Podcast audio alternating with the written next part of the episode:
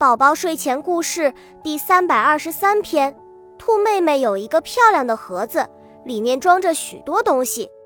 兔妹妹从盒子里拿出一张画，这是过生日的时候小猫送的。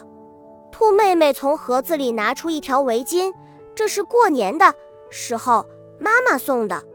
兔妹妹从盒子里拿出一张漂亮的贺卡，这是过儿童节的时候老师送的。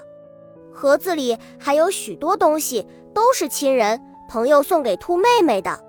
兔妹妹管这个盒子叫爱心盒子，因为盒子里的每件东西都藏着别人对她的爱。